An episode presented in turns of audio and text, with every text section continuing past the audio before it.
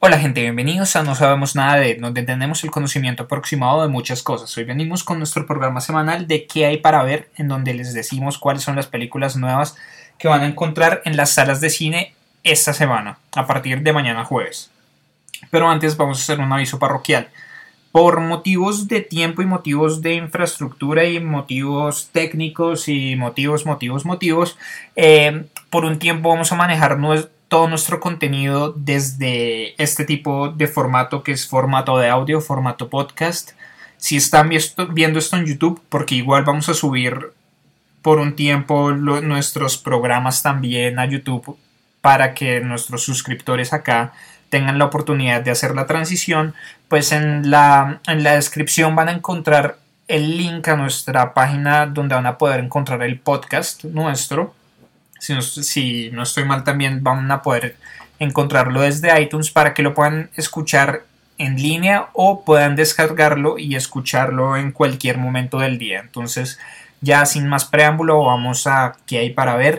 Esta semana tenemos cinco estrenos, es una semana de estrenos variados, tenemos un poco de todo, tenemos acción, tenemos drama, tenemos historia real, tenemos terror, sí, tenemos thriller, bueno, en fin. Entonces tenemos Furia Implacable, una película francoamericana eh, dirigida por Paco Cabezas, protagonizada por Nicolas Cage, Rachel Nichols y Max Ryan, en donde es una especie de película tipo Taken.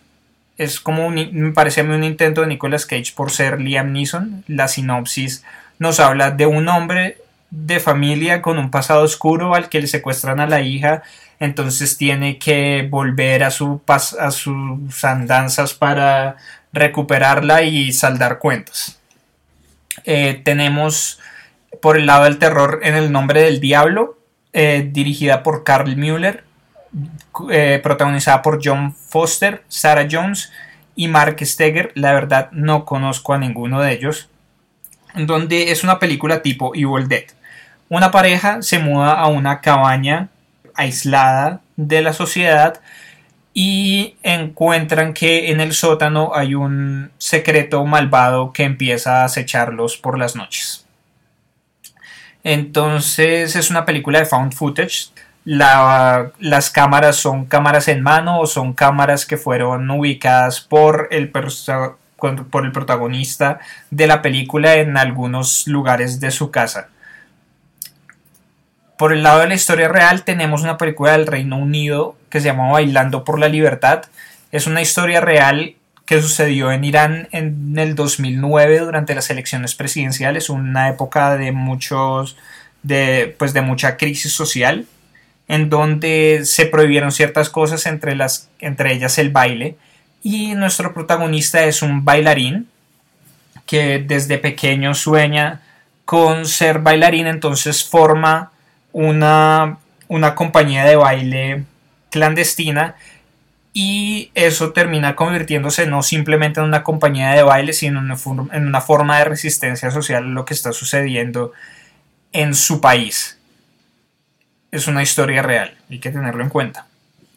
Por el lado de la acción thriller, un poco fantasía, eh, ciencia ficción, encontramos a Chappie del director Neil Blomkamp, que es el director de Distrito 9 y Elysium y ahorita de, su siguiente proyecto va a ser Alien, eh, protagonizada por los miembros de la agrupación musical sudafricana Diane Wood, eh, por Dev Patel, Sigourney Weaver y Hugh Jackman.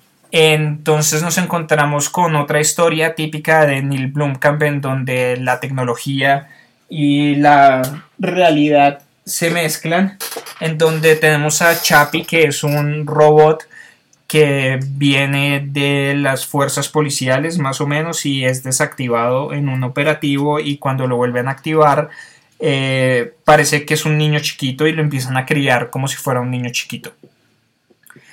Eh, las críticas no han sido muy buenas realmente, pero igual me llaman la atención. Y por último tenemos la que para mí es la más interesante esta semana, que es Siempre Alice, protagonizada por Julianne Moore, por Kirsten Stewart de la saga Crepúsculo y por Alec Baldwin. Como ya la mayoría de ustedes deben saber, eh, Julianne Moore ganó el Oscar, y si no estoy mal, el Globo de Oro a Mejor Actriz por esta película.